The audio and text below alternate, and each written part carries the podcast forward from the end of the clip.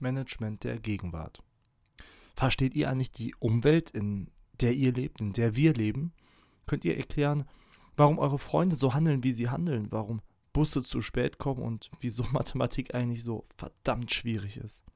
Nun, vielleicht, aber was wäre damit zu erklären, wie sich der Weltmarkt von Werkzeugen und künstlicher Intelligenz entwickelt, wieso eure Mitarbeiter unmotiviert sind und welche Partei wohl welches Gesetz durchsetzen wird, was euch und euren Markt, auf dem ihr agiert, betreffen wird.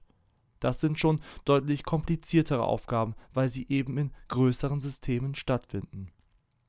Die Welt ist komplex. Natürlich auch unsere Umwelt.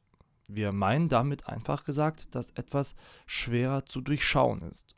In der Unternehmenswelt kommt es häufig zu plötzlichen Störungen im System, entweder durch Einflüsse von außen, politische Maßnahmen oder Umweltkatastrophen oder sonst was, das nennt man externe Einflüsse, oder durch innere Ursachen, durch Mitarbeiter oder andere innere Problematiken, das nennt man interne Faktoren.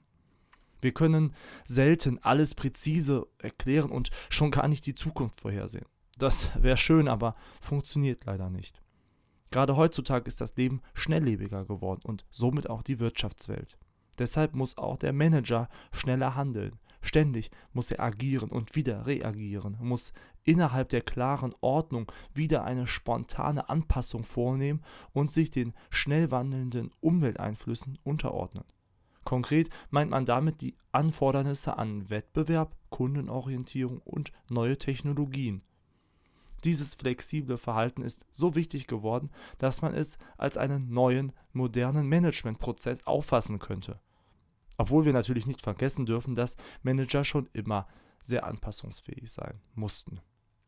Wir dürfen uns ein Unternehmen in der Gegenwart also nicht als einen starren, strikten Apparat vorstellen, in dem alles jeden Tag, in jedem Monat des Jahres exakt gleich abläuft, sondern vielmehr als ein flexibles System, was sich ständig weiterentwickelt und anpasst. Also, wenn ihr Manager werden wollt, ein kleiner Gratistipp von mir. Seid flexibel und bleibt es auch. Und versucht, große Zusammenhänge zu durchschauen und bewerten zu können.